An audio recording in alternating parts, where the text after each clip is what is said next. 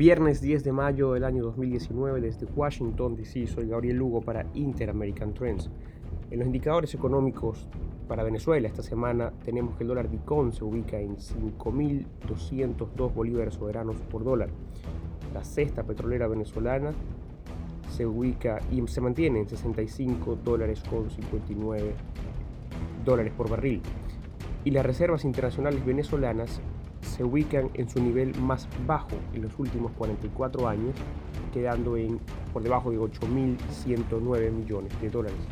A su vez, el dólar paralelo o dólar libre se mantiene en 5.790 dólares por bolívares por dólar.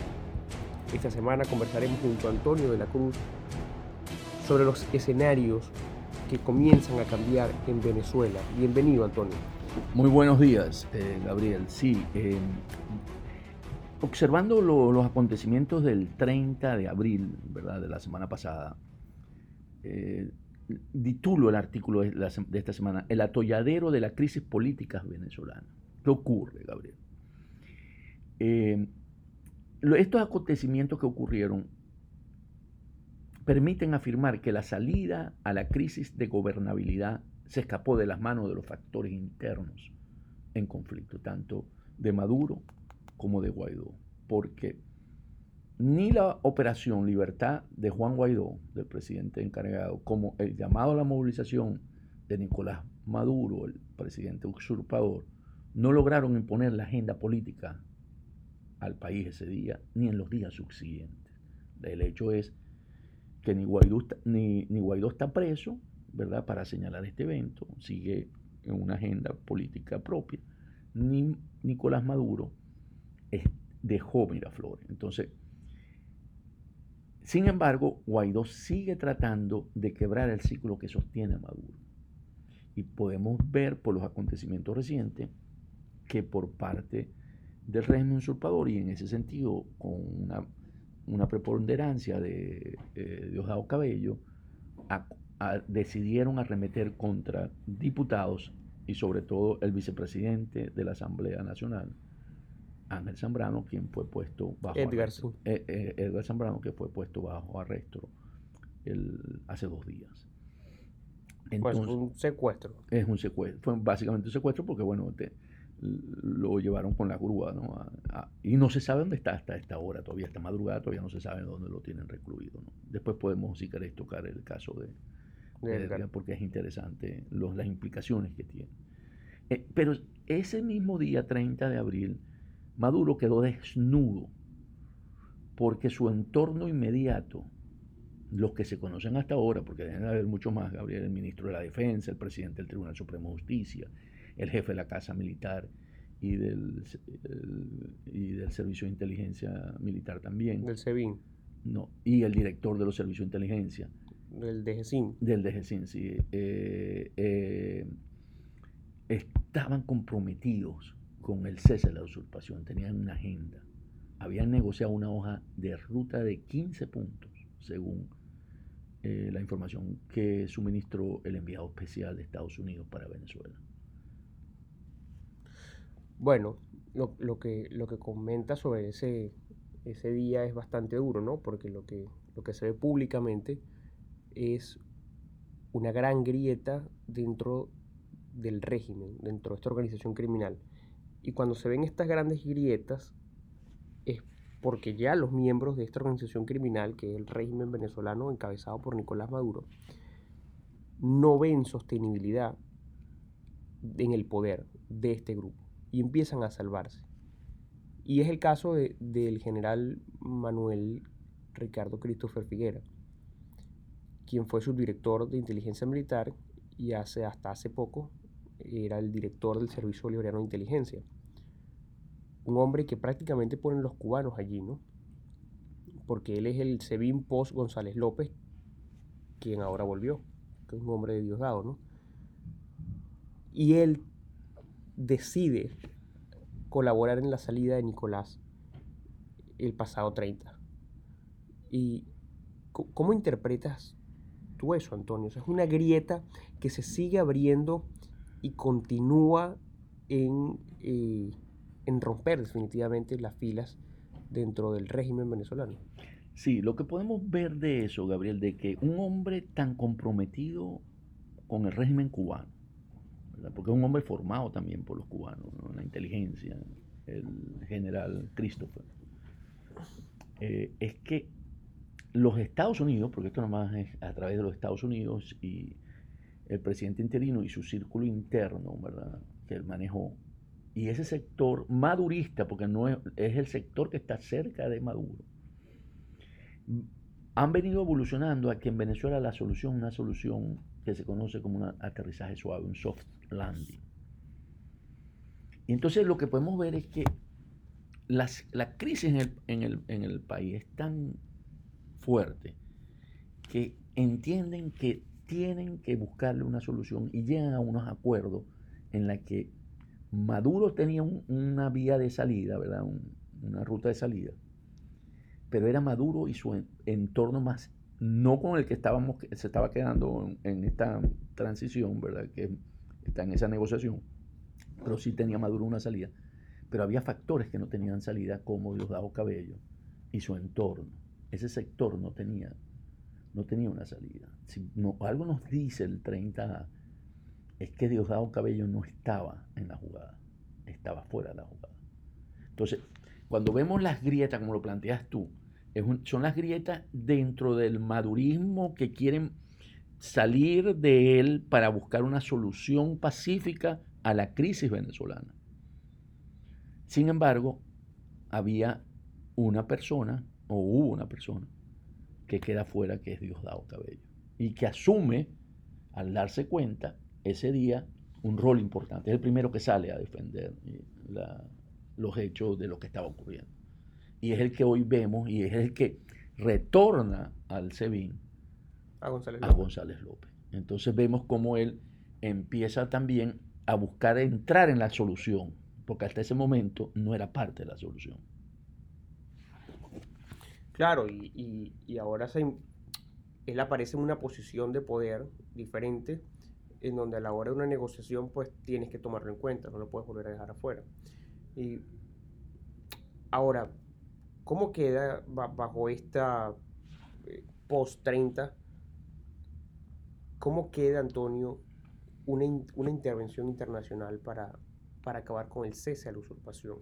Eh, ahora es más opción porque acabas las opciones o las agotas, eh, no por completo, pues, de, un, de una resolución del conflicto interna como iba a pasar el 30, o crees que ya no es tanta opción? no tiene tanta probabilidad. La, expresión del presidente Trump y de su grupo, ¿verdad? De los halcones, de todas las opciones están en la mesa. Es realmente hoy ha ido teniendo más dificultad. Porque, ¿qué pasa? Aquí, si bien es cierto, en, Estados Unidos tenemos grupos de, de, poder, ¿no? Y uno de los grupos de poder es, por supuesto, el, el, ¿cómo se llama? Bolton, eh, Bolton sí. El, asesor, de, seguridad nacional tiene un gran rol importante y todo su equipo. También lo maneja el Departamento de Estado a través de Pompeo, el secretario.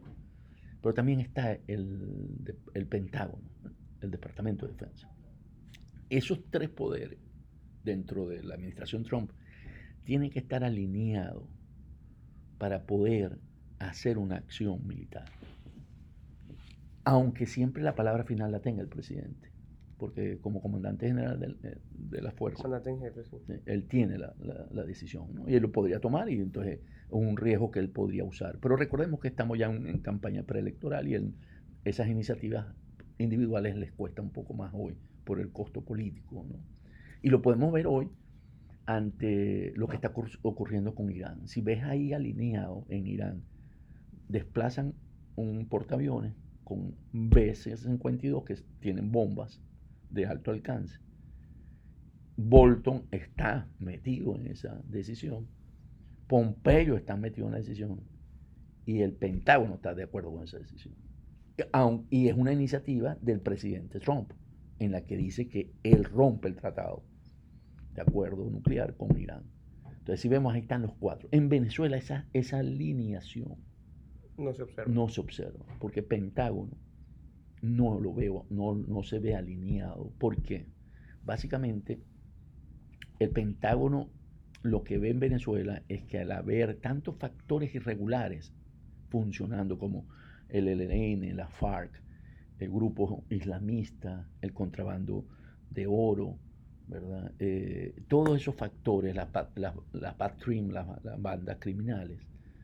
Entonces, y él, y él, ¿cómo se llama? El ejército, las Fuerzas Armadas, cuando Chávez compraron 5.000 cohetes lanzamisiles, ¿verdad?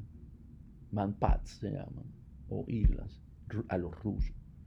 Y ese es un, y ese es un elemento de guerra que es muy dañino en una guerra simétrica, porque es lo que se utilizaron los yihadistas y los mismos talibanes en Afganistán, donde ha costado mucho salir de esa crisis. Entonces, si esos eh, lanzacohetes pueden ser distribuidos, pueden llegar a manos irregulares, crearían una situación muy difícil para la región. Y eso es lo que el, el ¿cómo se llama? El Departamento de Defensa o el Pentágono quiere controlar cuando quiere una solución pacífica, una solución Claro, claro, pero ahí, ahí yo quisiera preguntarte, Antonio, si eso qué tan debatible es, porque esas mismas condiciones las tienes en territorios como Irán o en territorios como Siria, en donde tienes fuerzas irregulares, donde no hay control, donde no hay unidad y donde los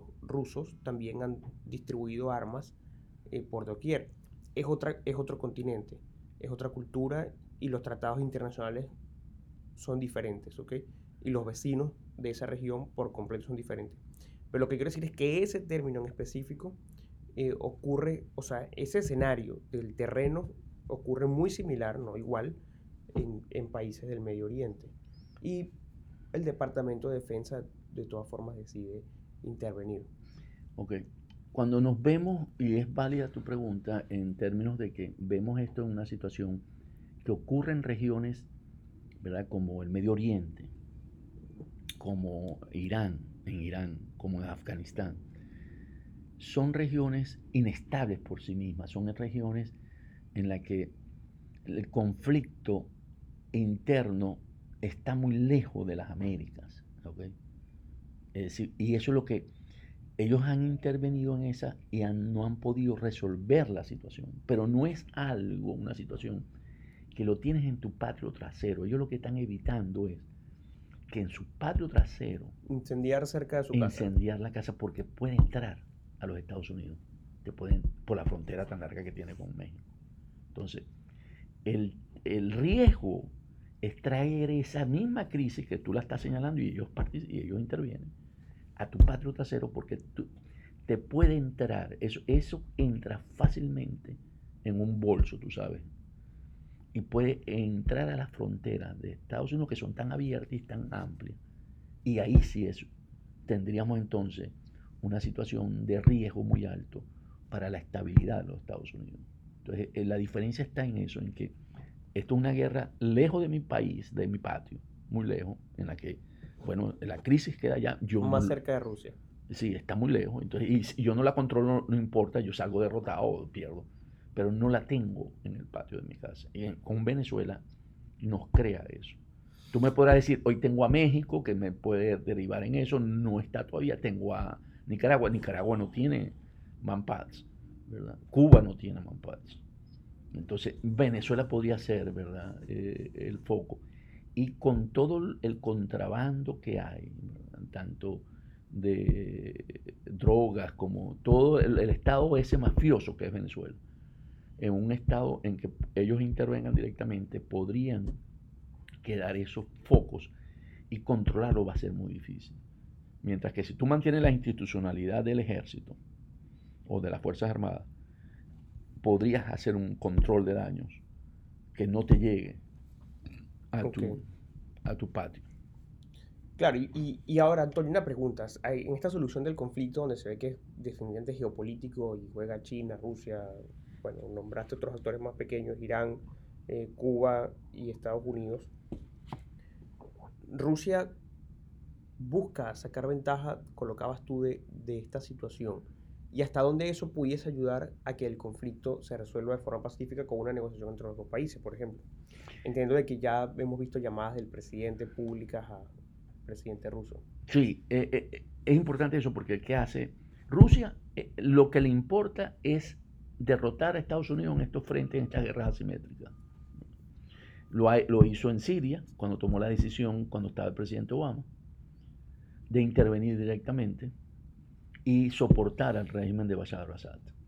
Y allí ellos han logrado una victoria, arrasando con todo, porque venía una, una ola de soporte a la oposición a Bashar al-Assad, de que si no interviene Rusia, yo creo que hoy tuviéramos un régimen islamista en Siria. pero para Rusia era importante. Y eso lo podemos ver también en la guerra de Libia, donde Rusia apoya al general que va avanzando a Trípoli. Entonces, y lo vemos en las guerras asimétricas entre, entre Irán y, Irak, donde ellos apoyan ¿verdad?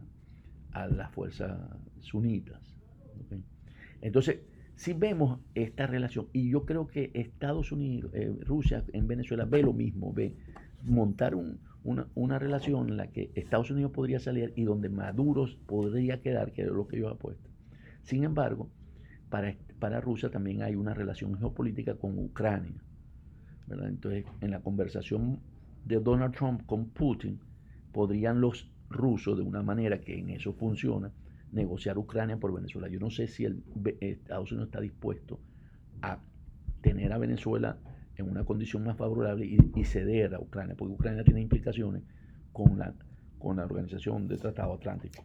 Aunque en esto de, negociar y, de incluir a los, a los involucrados, el Grupo de Lima decidió incluir a Cuba para que participe en la, en la búsqueda de una solución. Esto que, bueno, creo que ha sido malinterpretado a nivel de las redes sociales y, de algunos periodistas, pero que a nivel de la jugada política puede ser muy interesante, ¿no? Si lo piensas en frío. Sí, eh, cuando tú ves eso, ¿verdad? Lo que se pudo ver después del 30 es que las, tanto Canadá, ¿verdad? El presidente, el primer ministro, perdón, Trudeau, habla eh, lo llama Díaz Canel para buscar una solución en Venezuela negociada. Grupo Lima hace lo mismo, incluye a Cuba y incluye al grupo de contacto de la Unión Europea. El, grupo de, de, contacto de la Unión Europea se reúne en San José de Costa Rica esta semana pasada, eh, lo que acaba de pasar el lunes y martes. Genera un documento donde dice que la solución también es pacífica. Entonces podemos ver que se empieza a alinear toda una agenda internacional alrededor de una solución negociada pacífica. Empieza a moverse. Entonces, y se empieza a observar. sí, eso es lo que, eso es lo que se observa hoy, ¿no? Es, es lo que se observa hoy. Claro, son los hechos. Eso, eso se observa hoy. de que hay una agenda por el mundo internacional. Y vemos como Uruguay, el canciller Uruguay llegó hoy a Caracas, ¿verdad? A visitar y lo recibe eh, ¿cómo se llama? Arriaza, el, el, canciller del usurpador. Entonces, tú empiezas a ver que están orquestando, está, está Rodríguez Zapatero por motos propios en, en, en, Caracas, ¿verdad? Donde está precisamente Leopoldo, en la Embajada Española. Entonces, ahí, ahí pueden haber conversaciones también. Entonces, vemos, está el grupo de, de Oslo, eh, perdón, de Noruega, Noruega, sí, que facilitó el proceso de paz en Colombia, en Caracas también, una visita. Entonces vemos cómo hay toda una orquestación para irnos a llevar. Entonces ahí podemos hablar de Zambrano, porque Zambrano entra en este rompecabezas. ¿Por qué Zambrano es puesto preso? Porque siendo Zambrano, y no es un secreto, y espero que no estemos especulando ni queremos hacerle daño a Zambrano, estamos solidarios con él, creemos que debe estar en libertad y que fue eh, indebidamente secuestrado. Sabemos que era uno de los canales que usaba el gobierno para comunicarse con la oposición. y, directamente de Diosdado Cabello. Entonces, lleva, y siendo una jugada de Diosdado Cabello, que se lleve al mensajero, vamos a ponerlo así, sin perjudicarlo, porque vasos comunicantes deben existir siempre entre los grupos políticos. Llama la atención, porque en mi teoría, ¿verdad? Y esto es muy propio mío, Gabriel, es que ese es un juego para aumentar el capital político de la negociación. llevarse a Zambrano. Porque, Claro, eso parece una gada del régimen sí, para aumentar el capital político. Y esto cuando lo conectas entonces a los escenarios que acabas de decir, de la mayoría de los actores internacionales involucrados, Rusia, Grupo de Lima, Canadá, Cuba, Grupo de Contacto, entonces lo que acabas de describir es un recorrido de, por todos estos grupos donde la mayoría coincide en una transición pacífica y negociada, ¿no? que termina en unas elecciones. Entonces, Zambrano lo que yo veo es, estoy seguro la conversación es, tenemos que salir de esta situación y hay que negociar. Y en eso veo a los, a los, a los miembros del- del de la unidad de Acción Democrática. Entonces, ¿qué pasa, Gabriel? ¿Cómo cogemos ventaja de eso? Ajá. Porque aquí va a depender si Guaidó o Maduro tienen la mayor capacidad para adaptarse a esta propuesta de la comunidad internacional. Será el que saldrá airoso de este atolladero que se encuentra en la crisis política venezolana. Entonces el que tome ventaja de este escenario y se prepare primero podría ganar. Sí, porque si nos montamos en ese escenario, ¿verdad? Podemos ver es una solución, podemos poner nuestras condiciones para esa negociación, podemos solicitarla, porque si hay conversaciones la próxima semana entre el canciller ruso, Lavrov, y el secretario de Estado, Pompeo, en Moscú, no en Washington, en Moscú, entonces nosotros podríamos influenciar en esa agenda y poner los puntos que nosotros consideramos que deberían estar tomados en cuenta y empezarnos a preparar para ese escenario de negociación y de, Que se ve bastante claro. y de proceso, al final un proceso de elección. Ojo, que antes de cerrar Antonio, cualquier, cualquier otro evento o hecho diferente a esto pudiese variar de nuevo el rumbo de estos escenarios que están fuertemente descritos acá y que no hay ninguna duda de, de que la mayoría, repito, de los involucrados apunta para allá. Totalmente de acuerdo contigo. Si sucediera que ocuparan la embajada de Caracas por parte de... Como, sí, una, una de las posibles sí, acciones. digo una cosa como esa, pues uno no sabe qué puede, decisión puede tomar aquí los Estados Unidos y ahí cambia el escenario y tendríamos que adaptarnos y nosotros también, como lo dijimos a, a la final, si Guaidó o Maduro se adaptan, nosotros tendríamos que adaptarnos también hacia la discusión de la mesa y lo brindaríamos en nuestro Próximo podcast. sí, así es. Gracias, Antonio. Un placer. Gracias por escucharnos. Será hasta una próxima entrega. Interactúen con nosotros a través de nuestras redes sociales arroba IATrends o en nuestra página web interamericantrends.com.